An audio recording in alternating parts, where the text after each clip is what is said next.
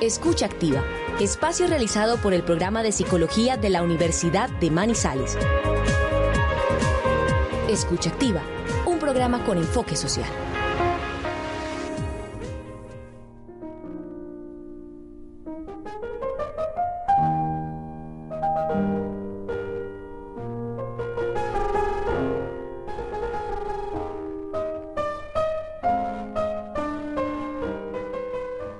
Este es Escucha Activa, Escucha Activa, espacio radial de la Escuela de Psicología de la Universidad de Manizales. Escucha Activa es un programa con enfoque social para divulgar las realizaciones en investigación, docencia y proyección social de la Escuela de Psicología de la Universidad de Manizales.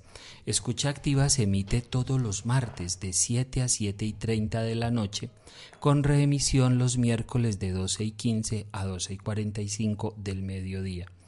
En el control máster, profesor Néstor Bustamante, también en la compañía de Leonardo Giraldo. Hoy nuestro invitado muy especial el psicólogo Juan Carlos Salazar Jiménez, graduado de nuestra escuela. Doctor Juan Carlos, bienvenido. Muy buenas noches. Muchas gracias por recibirme. Buenas noches para todos. Me siento muy contento de volver otra vez aquí a la universidad después de tantos años.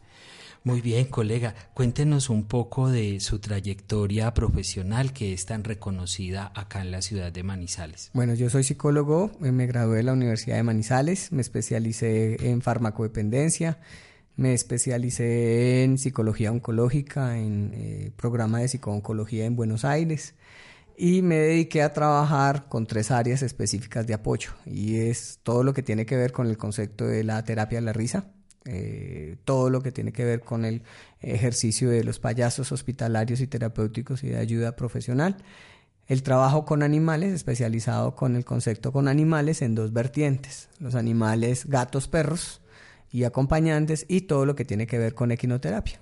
Muy bien, amable audiencia, este es el psicólogo Juan Carlos Salazar Jiménez, especialista en adicciones y en psicooncología, con entrenamiento en terapia clown y en terapia con animales. Eh, Juan Carlos, nos va a quedar debiendo el tema de la terapia clown, que es volvemos pero un tema apasionante, pero que seguramente hoy no lo lograremos. Después volvemos, el día que ustedes quieran, con mucho gusto hablamos de esas maravillas y hablamos de un personaje que me enseñó, que se llama Patch Adams. trabajé con él, me enseñó muchas cosas y muchos otros maestros con los que he estado en el arte del clown.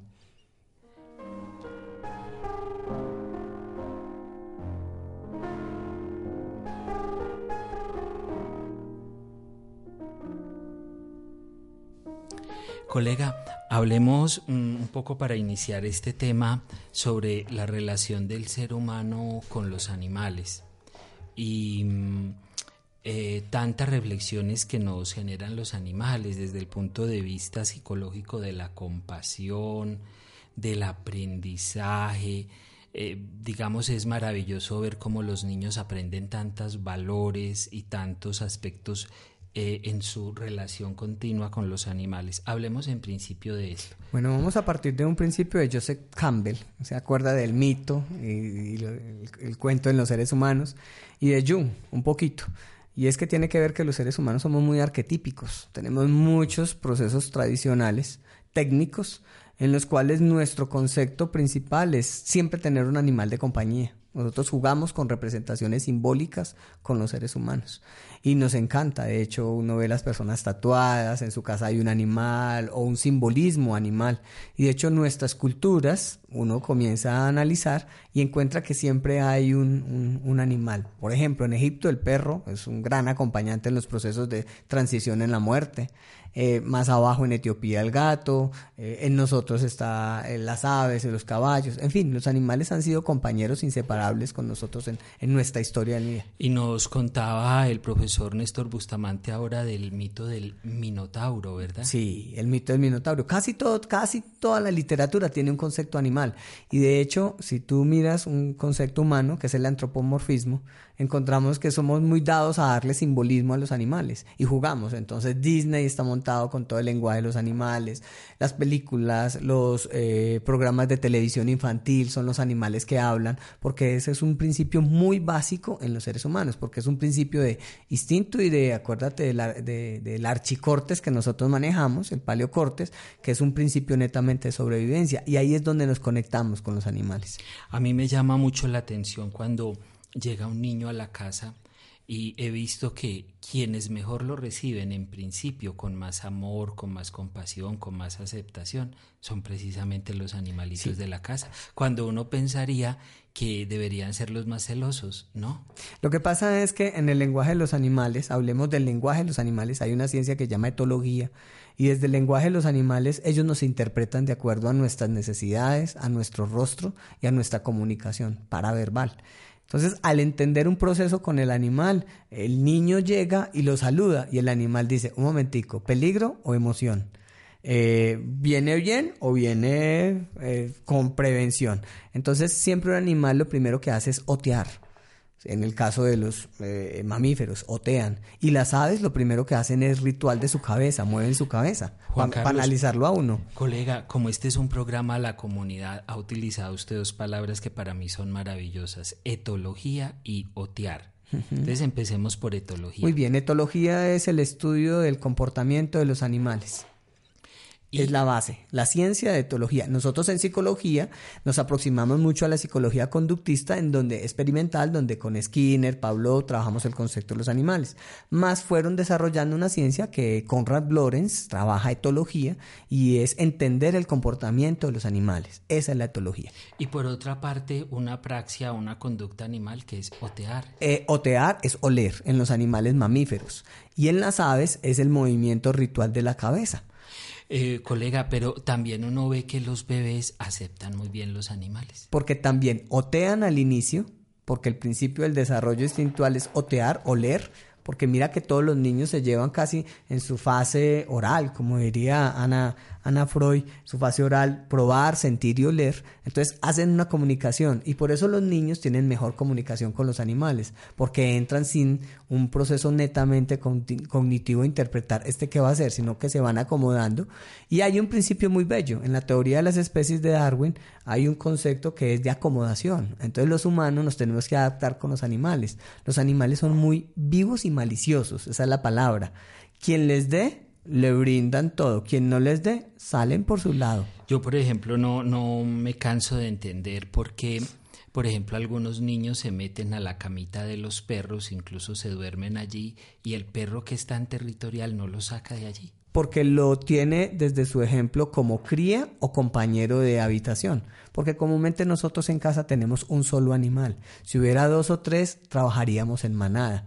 De hecho, el principio del ser humano es trabajar en manada. El ser humano también es un ser gregario de manada. Sí, el ser humano es de manada desde un proceso netamente social, desde un lenguaje animal. No lobos esteparios. depende del lobo estepario. Está muy con neurosis. Una neurosis es un trastorno de mucho acompañamiento y introducción de sí mismo, pero los seres humanos somos de compañía. Yo, tengo y somos nómadas también. Yo tengo varias fotos de un sobrino nieto que, duerme y se mete a la camita del perro.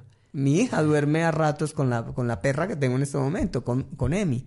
Y se acuesta y se acaricia. Y Emi llega a la casa adoptada de cuatro años, ya con un trastorno que yo tengo que corregirlo, que es un trastorno de perrera. O sea, vive en una perrera, gira, gira, hasta quitarle y volverle el proceso. Y ya ellas dos se comunican.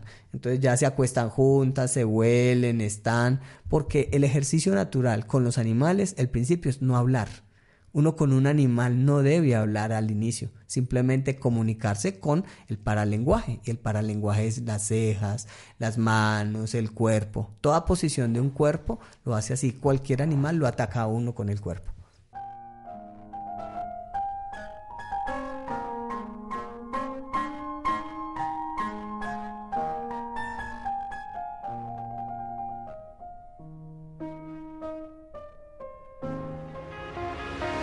A esta hora disfrutan de escucha activa.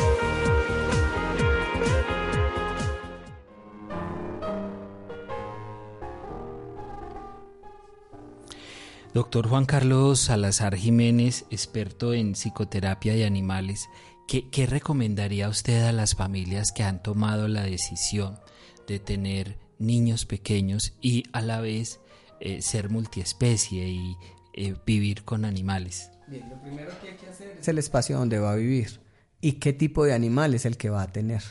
Muchas veces le dicen a uno que el mejor perro, que el mejor gato, que el mejor pájaro, que el mejor animal es tenerlo. Lo primero que debía hacer es, primero, contextualizarse en el ámbito familiar. O sea, porque un animal demanda, demanda un nivel económico, demanda un cuidado. Los animales solos dañan todo, porque ellos no están hechos para vivir solo, excepto el gato en algunos momentos, ¿sí? Y excepto el cóndor en algunos momentos. Pero en ese ejercicio uno tiene que adecuarse también al, al hábito del, de, del animal. Y uno tiene que ser muy claro, ¿para qué el animal? Si es para ser el hermanito del niño, no es un hermanito, es un animal de compañía. Está con nosotros. Si es para compartir con nosotros, entonces debe ser un integrante de la familia, no un animal que debe estar encerrado en un sitio, porque tendrá todos los problemas comportamentales y tendrá muchos más gastos. Un animal que le puede suplir a un niño en esa primera fase, eh, comunicación multiespecie. Y eh, lo mejor de todo es entender que la dinámica de los seres humanos es compartir, porque los animales le obligan a uno a compartir.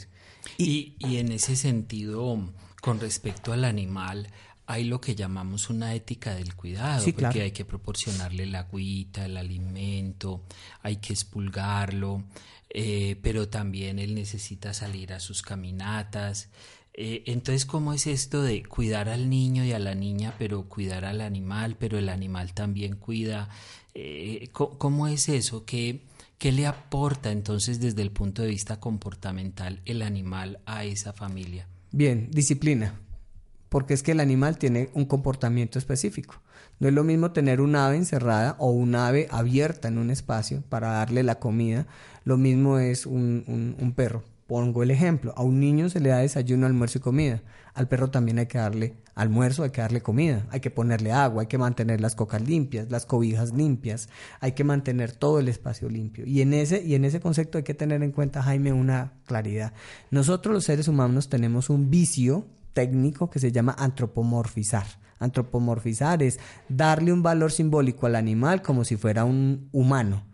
¿No? El animal es animal y él maneja su comportamiento. O sea, hay que valorar al animal en su condición, En de, su animal. condición de o sea, animal. hay que respetarlo, hay que cuidarlo, hay que tratarlo bien, no maltratarlo, Sí. pero en su condición de animal. Claro. Y en eso hay que tener muy claro por qué. Decía hace rato, hace rato, porque el animal tiene que tener unas disciplinas. Él tiene que salir a hacer chichi, tiene que salir a hacer popó, tiene que peinarlo, tiene que expulgarlo, como decías, tiene que alimentarlo y desparasitarlo. Igual que un ser humano, nosotros tenemos que hacer eso. O sea, una inmensa fuente de valores para un niño. Es un integrante de la familia. En que eh, hay un, un error técnico y dicen que es que eh, los animales generan valores. Los valores son netamente conceptos morales, eh, técnicos de los seres humanos. Los animales simplemente brindan compañía y un proceso. O sea, a mí no me preocupa en un lenguaje técnico que un perro esté en la calle. Y no estoy diciendo que los perros deben estar en la calle.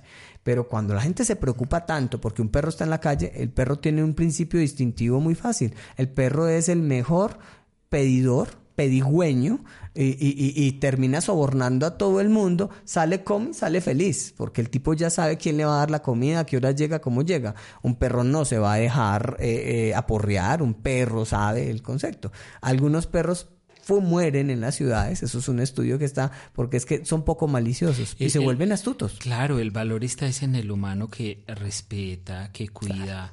Eh, eh, hace pocos días, hace ya como un mes, mostraron un video en la Argentina de un importante funcionario de las Naciones Unidas maltratando a un perrito en un ascensor. sí. Y eso le costó el puesto Sí, al claro. funcionario porque precisamente no es un trato digno para ningún ser sintiente y viviente. Sí, estamos de acuerdo. Bueno, demos otro paso porque queremos llegar a la terapia, pero eh, el, el perro como perro de compañía. Entonces, eh, hoy en día eh, se dice que uno de cada dos hogares de personas mayores de 50 años son unipersonales. Sí, Y en ese mismo sentido estamos hablando de que muchas de estas personas eh, deciden, deciden vivir con mascotas.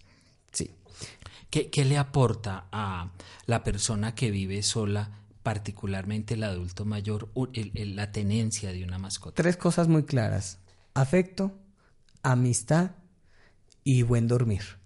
Son las tres cosas que hay. Empecemos por la última. Listo, el buen dormir es que uno solo necesita calor.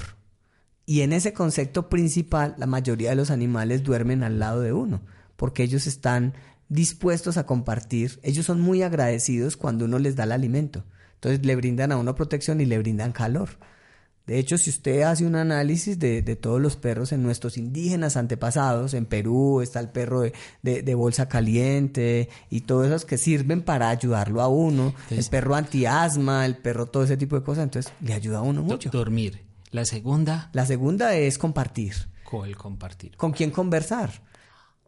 ¿Con quién conversar? Y conversamos y disfrutamos y gozamos con el animal porque nos entiende, porque no nos critica, no nos complica la vida, porque nos acepta nuestro mundo huraño. ¿Y en el afecto? Y en el afecto es, es un abrazo, porque el, acuérdate de un, un proceso que hay en los seres humanos que se llama el nido vacío. Nuestros hijos se van y muchas veces los animales vuelven a ser una figura simbólica como nuestra compañía. Hoy en Escucha Activa, el psicólogo Juan Carlos Salazar Jiménez, experto en psicoterapia y animales, quien en la primera parte del programa nos ha hablado de la importancia de los animales en la socialización del ser humano, la convivencia, los niños, los adultos mayores, las personas solas. Pero ya es hora de ir entrando un poco en materia. Entonces, eh, colega, el animal en el uso terapéutico, digamos así, que se da a la convivencia con el animal.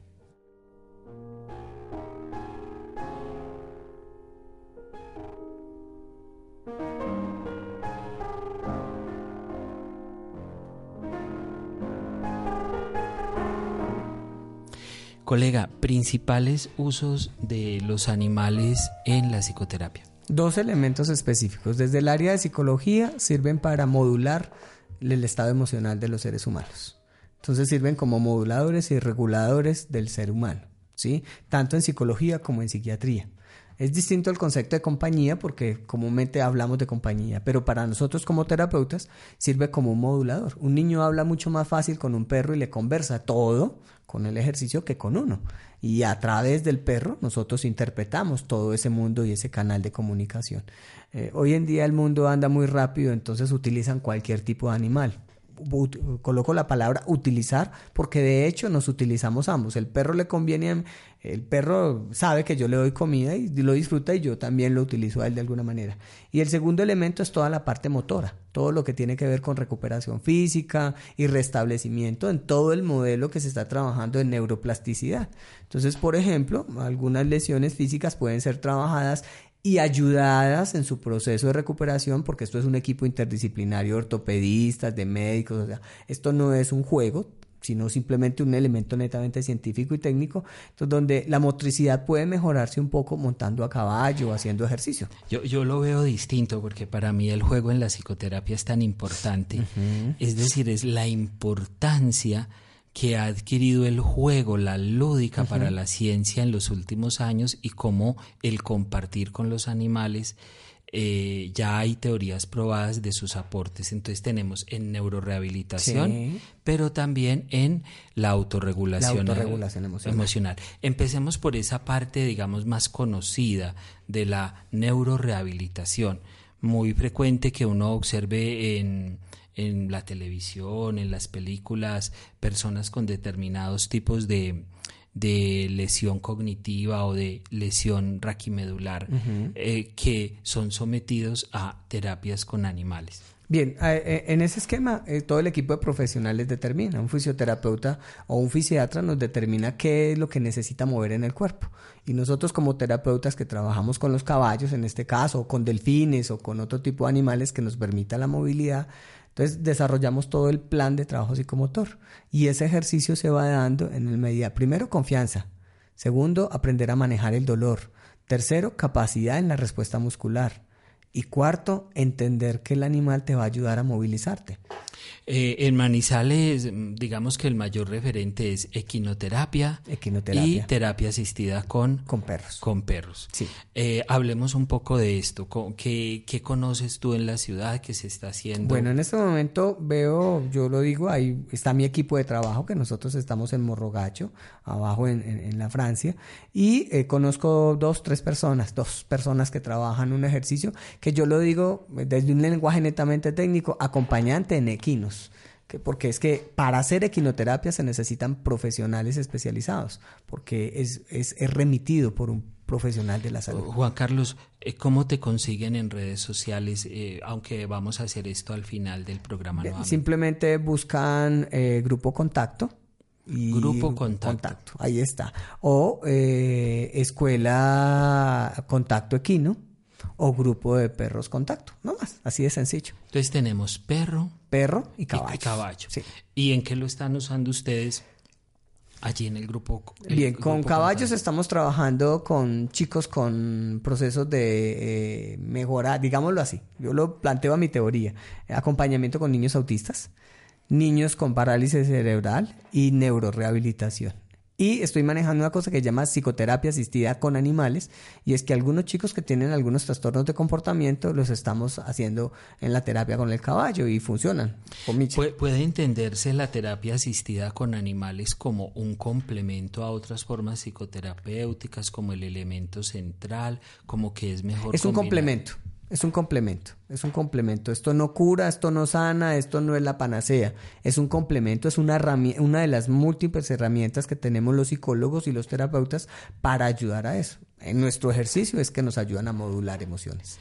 Muy bien, este es Escucha Activa en nuestra emisión de hoy 7 de mayo y reemisión del miércoles 8 de mayo, eh, martes 7 a 7 y 30 de la noche y miércoles de 12 y 15 a 12 y 45 del día. Estamos con Juan Carlos Salazar Jiménez del grupo Contacto, experto en terapia asistida con animales. Eh, Juan Carlos, ¿cuál es la diferencia en la terapia con, estos grandes mamíferos y con los mamíferos más pequeñitos. La diferencia en los grandes es motricidad y en los pequeños es compañía y afecto y modulación. Es decir, el perro mm, se utiliza más para la regulación comportamental y emocional. Y afectiva. Y el equino más para, la neurorehabilitación. señor. En ese sentido, digamos, no todas las razas ni todos los tamaños ni todos los animales, eh, digamos, mm, cumplirían la misma función. Sí, hay unos protocolos y, es lo mismo con los seres humanos. No todos somos obreros, no todos somos profesionales. En los animales también hay unas catalogaciones y no todas las razas funcionan. En los perros hay atrevimientos, nosotros los llamamos y desde la etología uno llama atrevimientos. Dicen, no, que es que ese perro funciona muy bien. Lo que pasa es que hay que partir de un principio instintual.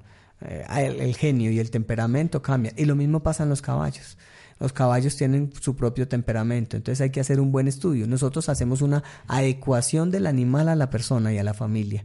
Es lo primero que hay que hacer. O sea, no, no, no todos los caballos serían para todas las personas ni todos los perros, aun cuando hubiera sido muy buen coterapeuta de otro. Sí, señor. Llamamos al animal no terapeuta, sino coterapeuta. Eso me llama mucho la atención. Es coterapeuta porque es un complemento del trabajo terapéutico.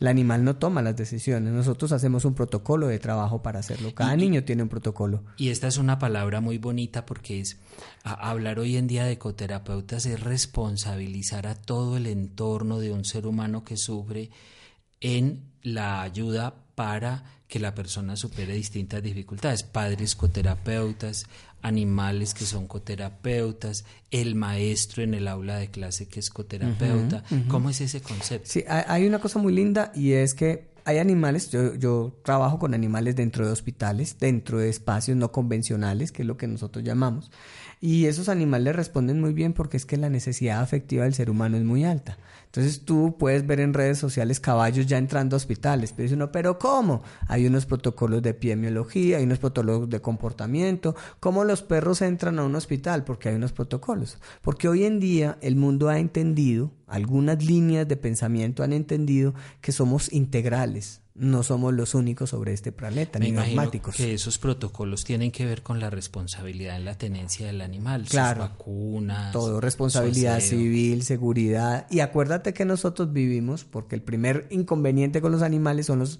eh, eh, los bichos, digámoslo así. Es que los bichos son muy sucios, pero hay un elemento de protección y epidemiológico que tiene que funcionar. E, esto me llamó mucho la atención. Yo no me encontraba con el colega Juan Carlos luego de muchos años y lo empecé a ver en su van en su combi urbana.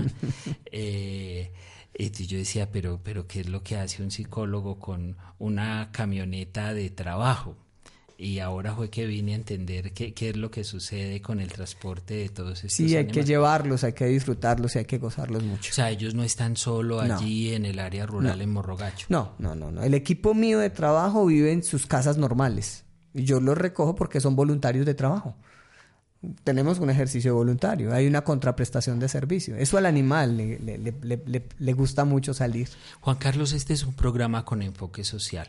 Eh, recuérdale por favor a la audiencia el contacto vía celular o fijo. Bien, mi número celular es 316-625. 3011 616 325 316 316 625 3011 Redes sociales. Redes sociales, nos buscan en Facebook como Titiriclown, como Grupo Contacto o Escuela de Contacto Equino.